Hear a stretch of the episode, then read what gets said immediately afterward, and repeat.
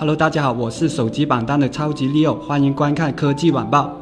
晚上，三星 S 八正式发布前，欧洲知名运营商沃达丰意外曝光 S 八捷克的售价，S 八是两万一千九百七十七捷克克朗起，S 八 Plus 是两万四千九百七十七捷克克朗起。比去年 S7 和 S7 Edge 贵了近一千元。六将在发布会第一时间和大家聊聊最新发布的 S8。关注手机榜单微信公众号，回复 S8 关键词即可查看。今天外媒同时还曝光了一张有关三星最新快充技术的谍照，显示三星将推出更快的 Galaxy S Change 快充，同样号称从零到满电不超过二十分钟。不知道是否会应用在最新的 S8 上？苹果专利泄露天机，iPhone 八将可能通过把超声波生物识别功能装置在玻璃屏幕下方一部分区域的专利，解决全面屏 iPhone 无实体 Home 键的指纹识别问题。小米六 Plus 玫瑰金版谍照曝光，屏幕下方配置了椭圆形的指纹键，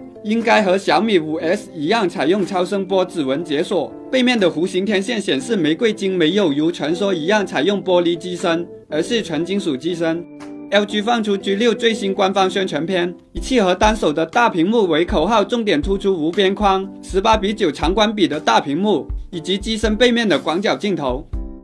今天的科技晚报就到这里，谢谢观看。查看科技晚报详细图文推送，关注手机榜单微信。